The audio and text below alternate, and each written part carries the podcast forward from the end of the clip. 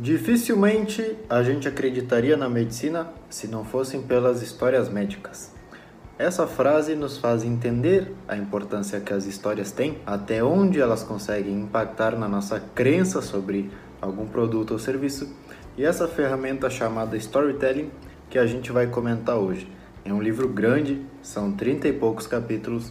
Cada capítulo fala sobre uma habilidade específica que tal figura internacional, figura importante na nossa sociedade teve, e ele está dividido em cinco partes. A primeira parte, então, ele vai trazer as pessoas que sempre usaram o storytelling para inspirar os outros. Depois a gente vai aprender como usar a mesma ferramenta para educar.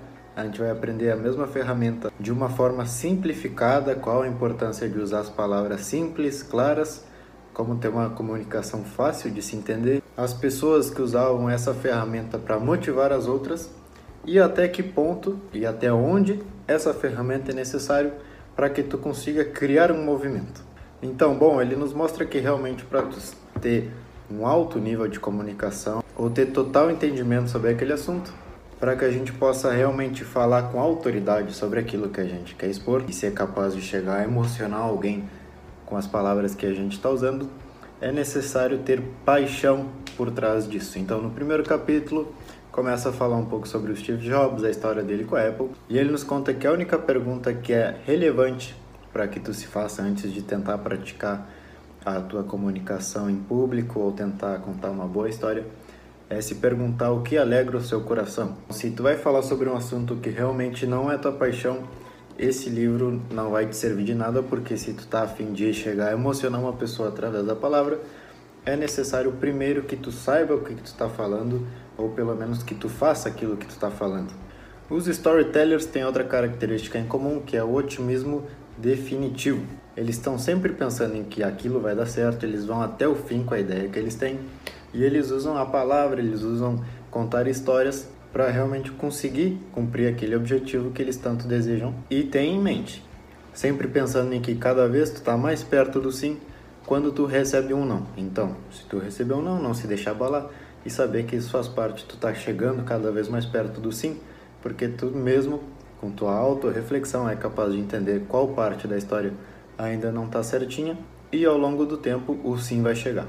O terceiro capítulo do livro ele nos mostra que, além de toda essa mágica da comunicação, uh, todos os benefícios que o storytelling tem, ele nos mostra que a história mais importante da tua vida que tu vai contar é a história que tu conta para ti mesmo então, se no início das coisas tu já disse que tu tem vergonha de falar em público, que tu não sabe se comunicar direito, que tu tem vergonha, essas histórias que tu acaba contando para ti mesmo são as mais importantes. Então, o primeiro passo antes de querer contar uma boa história é tu começar a prestar atenção em quais histórias tu está contando para ti mesmo, porque isso é o mais importante. O quarto capítulo vai nos apresentar então a importância da história dentro das organizações.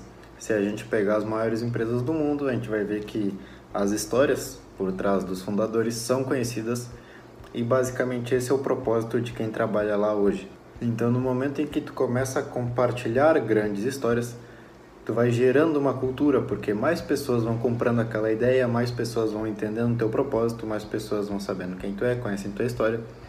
E de uma forma indireta, tu vai começar a criar uma cultura organizacional nesse caso, que é o mais difícil que pode ser copiado de uma empresa a outra que seria o propósito de cada funcionário de por que eles estão ali. No capítulo 5, o personagem que nos é apresentado é o Tony Robbins, com simplesmente a sua frase que diz: Mude a sua história para mudar a sua vida.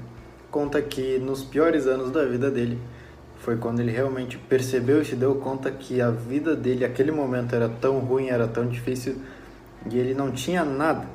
E foi aí que ele percebeu que era o melhor momento para ele começar a fazer algo que seja útil, porque mudando aquela história ele sabia que ia conseguir mudar a vida dele. Então, nos dias de hoje, ele é capaz de nos dizer que ele estava naquele momento ali submerso, vivendo aquela desgraça, e ele pensava que, bom, faz parte da minha história. Um dia isso vai ser bonito de contar. Então, isso nos faz refletir que em qualquer momento da vida, tem, o cara tem que simplesmente parar e aceitar, e às vezes até chegar a desfrutar daquele momento, por dizer que, bom, eu sei que isso aqui não é para sempre, eu sei que isso é temporário, isso só deixa a minha história mais bonita, então não tem por que eu me preocupar, já que a nossa base é sempre o otimismo. O sexto capítulo, então, um pouco de conteúdo agora dessa ferramenta chamada Storytelling, é a divisão da tua história em três partes: o ápice, a transformação e, por último, a motivação. Primeiro, começar contando o ápice da tua história, ou seja, o pior momento que já existiu. Logo após vem a transformação, ou seja, o que, que tu começou a ver, por que, que tu começou a achar que algo poderia ser melhor, o que, que tu fez para que isso de fato melhore, como foi essa transformação de um lado ruim A para um lado bom B, e por último a conclusão da história, que sempre é a motivação para as outras pessoas que estão te escutando. Então lembra, uma boa história tem o ápice, a transformação e a motivação. O sétimo capítulo ele vai passar então por antes de começar a história. Antes de tu realmente começar a contar o que aconteceu ou tentar usar o storytelling a teu, a teu favor, tenta pensar no que realmente foi que aconteceu para que uma faísca acenda na tua cabeça que tu pense que realmente aquilo ali podia mudar. Então eu me vi em tal situação e o que, que aconteceu para que na tua cabeça tu pensasse, bom, isso realmente pode mudar. Por quê? Porque quanto mais detalhes a gente der, mais a pessoa que está nos escutando vai se colocar naquela situação. No oitavo capítulo também é uma dica um pouco mais para o lado organizacional, falando que os negócios eles passam além das vendas e de que realmente por trás de toda empresa deveria existir algo, algum objetivo além do lucro, que no caso ele diz que os storytellers não são vendedores que têm uma missão, não, são pessoas que têm uma missão e através dessa missão eles precisam vender algo porque sabem que através desse lucro eles conseguem aumentar tanto seu capital quanto a colaboração em equipe que eles vão ter para realmente conseguir aumentar a missão da empresa, ter mais objetivos e realmente conseguir concretizar o seu propósito. É importante entender que por trás de toda grande empresa, o objetivo final não é só a venda, não é só o lucro, mas também o significado, o impacto que o pessoal está causando fazendo aquele determinado serviço. Capítulo número 9, então, três coisas que precisam aparecer na tua história: heróis, vilões e conflitos. A gente pega, por exemplo, as apresentações que Steve Jobs fazia e ele contava o conflito que era entre a tecnologia que ele queria impor versus os telefones que já existiam na época. E nessa história ele dizia que a solução, os iPhones, eram os heróis e os celulares que existiam na época que tinham teclados eram os vilões. Então, se tu pegar, der um passo para trás e olhar a história de uma maneira geral, tu vai conseguir identificar quem é o herói da história, quem é o vilão da história, ou seja, quem tu queria combater ou qual era o problema a ser enfrentado. E tu tem que saber explicar muito bem o conflito, ou seja, como que ocorria essa disputa, quais eram os problemas a, a serem superados para que o teu grande objetivo final seja, seja concretizado. Por quê? Porque durante a história, pelo menos a pessoa que está prestando atenção, ela vai ficar curiosa em saber como que as pessoas vão conseguir resolver isso, como aquele cara conseguiu passar por aquela fase, fazendo com que o final de tudo isso seja um pouco mais emotivo para aquele cara que está discutindo. Essa foi a primeira parte do livro sobre os storytellers que sempre inspiraram os outros. Algumas coisas para a gente se lembrar é fala sobre aquilo que alegra seu coração, sempre ser um cara otimista, ter cuidado com a história que tu conta para ti mesmo, porque isso vai acabar sendo a tua realidade. E lembrar que na tua história sempre tem que ter um herói, um vilão, um conflito, um ápice, a transformação e o grande final que tem que ter a motivação para o pessoal.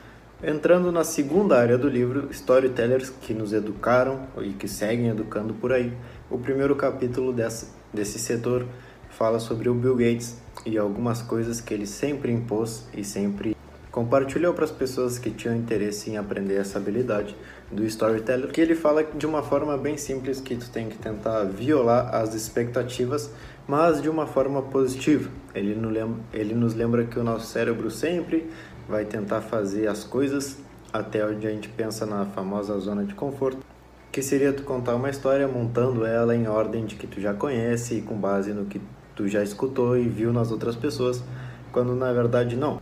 Se tu vai contar uma história, tu tem que tentar fazer isso de uma forma incrível tu mesmo criar essa história uma vez, depois olhar e tentar criar de novo, até que fique uma coisa em que quando alguém discute, eles pensem, não é possível que esse cara sabe contar tão bem histórias. Esse é o nosso objetivo aqui com esse livro. Segundo capítulo, o que, que faz um storyteller ser uma pessoa de tão fácil acesso ou tão fácil entendimento? é que eles têm a habilidade de contar uma coisa complexa da maneira mais simples possível, como por meio de analogias. Aí ele conta a história de um cara que tinha TDAH e ele nunca entende, ele tendo aquilo nunca entendeu o que, que os médicos diziam porque sempre foi de uma forma muito complexa.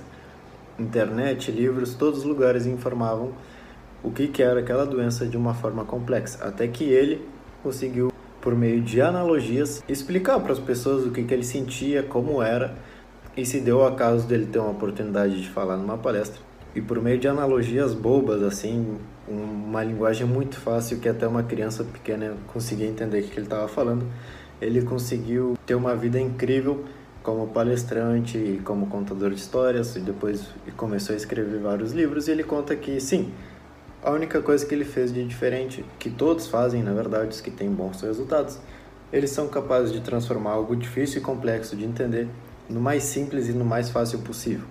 Terceiro capítulo, uma história que é muito importante de tu ter, é de como a tua criação consegue solucionar um problema que tu já teve. Como que foi quando tu teve esse problema lá no início, como que foi que tu pensou que poderia ser uma boa solução, como que tu chegou a, de fato a construir essa solução e o que, que aconteceu após disso. Quarto capítulo, uma ideia muito fácil de entender, compartilhar o palco. E ele nos traz uma frase que é muito importante que se diz: não há limite de tão bem que você pode fazer para o mundo quando você não se importa com os créditos. E por que que essa ideia é importante? Porque se tu tá em cima do palco sozinho, tu se sente como que todos os créditos vão ser teu e de uma forma ou outra isso vai acabar te dando um pouquinho de pressão. Mas então essa ideia é importante para que tu não se sinta pressionado nem em cima do palco, nem na vida no cotidiano. Saiba que realmente o teu potencial pode alavancar mil vezes quando tu deixa de querer o crédito pelas coisas, que tu percebe que sempre existem outras pessoas por trás e que teu papel é colaborar para conseguir fazer com que cada uma dê o seu melhor naquele momento. capítulo 5 do livro, da segunda parte, fala sobre a importância do humor. As pessoas só vão rir se elas estão prestando atenção. Então tu tem que conseguir ser engraçado, mas tu não precisa estar tá contando piadas para aquilo.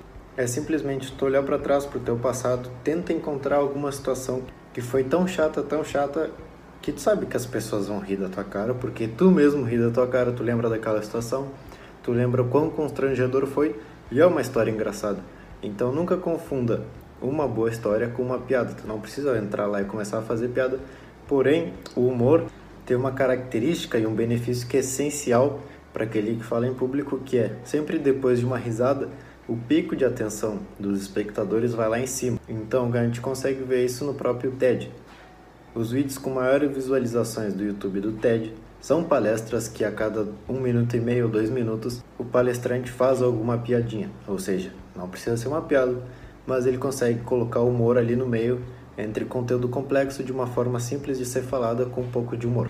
O sexto capítulo nos fala que é para que tu consiga montar a tua história em cima daquela pessoa que está te escutando. Essa habilidade é um pouco mais difícil, porém tu tem que tu vai conseguir só praticando.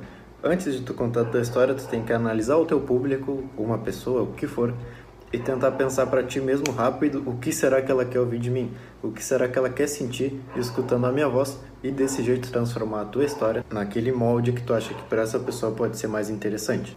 O que, que eu quero dizer com isso? Que se tu for contar a história da sua empresa por investidores, se tu for contar a história da sua empresa para um amigo seu, com certeza a história não será a mesma, porque ali tu tem dois objetivos diferentes e ela tem que impactar a pessoa de duas formas diferentes. Então molde a sua história de acordo com seu público. Capítulo 7. Um voo para aquele momento. Então, quanto mais detalhes, cheiros, cores, como tu estava se sentindo, como estava o clima, em que cidade era, era de manhã ou era de tarde, o máximo de detalhes possível para que a pessoa, quando ela esteja te escutando, ela realmente consiga voar para aquele momento e conseguir visualizar a história que tu está contando. Isso com certeza tem um impacto muito maior do que se tu simplesmente contasse uma história assim, sem posicionamento, de geografia, sem nada. Entrando na terceira parte do livro, os storytellers que falam que é muito importante tu simplificar, ou seja, menos é mais, poucas palavras, de forma direta, e no primeiro capítulo já começa com Richard Branson, um dos maiores investidores do mundo, que ele mesmo disse em várias entrevistas que se tu não é capaz de contar a ideia de teu negócio em uma frase, é bem difícil que ele invista em ti. Por quê? Porque deve ser difícil de se entender, então deve ser difícil de se fazer. Se tu consegue falar o teu objetivo em uma só frase, talvez ele sente para escutar a tua ideia. Capítulo número 2, a importância dos três pontos, das três opções. Por trás da psicologia existe um motivo de por que as empresas sempre apresentam três benefícios de por que adquirir aquele serviço, ou em alguma pesquisa, três argumentos que vão fazer com que tu acredite nisso. E tu pode ver que, por exemplo, no mundo do cinema são três palavras luz, câmera e ação. No mundo do atletismo são três palavras em suas marcas preparar e já. E ele nos mostra que separar as coisas, as histórias em três pontos é a maneira mais fácil que a gente tem de conseguir simplificar, colocar um sentido e fechar com uma chamada de ação. Capítulo 3: Nunca se esqueça que é uma conversa amigável. Ou seja, fale em bom tom, mais uma vez palavra simples, seja o mais direto, mais claro possível, um pouco de humor e finja que todas aquelas pessoas que estão te olhando são teus amigos, porque tu não tá ali para convencer para convencer ninguém. É simplesmente uma conversa amigável com alguma coisa interessante que tu tem para falar. O segredo e a importância da simplificação é poder pegar assuntos complexos e transformar em uma linguagem simples e divertida. O próximo setor do livro, quase terminando então, é a parte dos storytellers que motivam. No primeiro capítulo a gente é apresentado a ideia de que tu mesmo tem que recriar a tua história. Então, não conta sempre aquela história de que ah, eu nasci em tal ano, meus pais eram de tal cidade, aconteceu tal coisa na minha vida. Não. Recrie tua história cada vez mais para que ela seja mais direta e que em 30 segundos, um minuto, tu consiga já dizer as dificuldades da tua vida, como que tu transformou isso numa situação positiva, quem eram os vilões da história, quem era você nessa história, como que tu conseguiu resolver tudo e no final tentar motivar aquela pessoa mesmo que tua história de vida seja mais comum possível. A habilidade número 2 dos líderes que motivam, lembrar cada funcionário que o trabalho deles vale a pena. Ele conta a história de que na construção de uma catedral muitos anos atrás, o cara que era responsável parou toda a obra e perguntou para o primeiro cara: O que, que tu está fazendo? E ele simplesmente respondeu: Ah, estou quebrando pedras. E ele disse: Não, não era essa a resposta que eu queria. Foi para o segundo cara e disse: Tu, o que, que tu está fazendo? E ele falou: Ah, estou trabalhando, meu ganha-pão. Ele disse: Não, não é essa a resposta que eu quero. Chegou para o terceiro pedreiro e perguntou: O que, que tu está fazendo? Ele disse: Estou construindo uma catedral. E ele disse: Essa é a resposta que eu quero. Ou seja, os líderes, eles são capazes de lembrar a todo momento por que, que aquelas pessoas estão ali. Eles não estão ali simplesmente porque eles têm que cumprir o horário, porque eles são pagos para isso, não. Utilize e lembre-se de sempre estar contando a história da empresa, de por que vocês fazem isso que vocês fazem, e desse jeito tu vai conseguir lembrar todos os teus funcionários de que o trabalho que eles estão fazendo vale muito a pena. Terceiro capítulo os líderes que utilizam essa ferramenta para poder inspirar os funcionários e, além disso, criar uma cultura.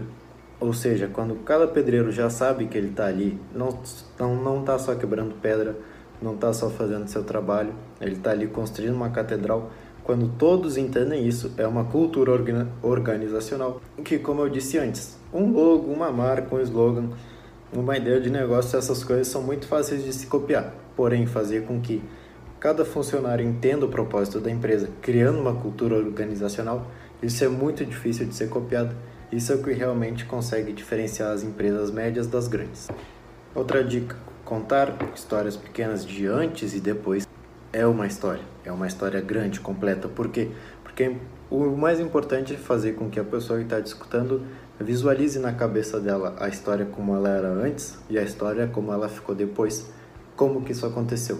Isso é o que gera emoção nas pessoas, talvez superação, talvez motivação, ou até mesmo a crença de pensar, bom, se esse cara conseguiu, eu também consigo. É para isso que a gente está aqui, sempre para tentar ajudar o próximo. Os líderes que inspiram os movimentos. Então, no capítulo 8, ele nos mostra que os movimentos não começam sozinhos. Uma pessoa tem uma visão, tem uma história bonita a ser contada, e depois que várias outras pessoas vão entendendo qual é a intenção daquele cara por trás, começam também a comprar essa ideia, começam também a contar da mesma maneira e aos poucos vai se criando um movimento. A frase mais famosa de todas, Martin Luther King, sobre eu tenho um sonho. Talvez tu não conheça a frase inteira que ele falou, porém eu tenho um sonho foi a frase mais famosa que ele já disse. o início da frase mais famosa que já foi dita. E esse cara simplesmente um dia ele teve a ideia de, de, contar a sua história, outras pessoas compraram essa história, gostaram da ideia, foram junto com ele anos depois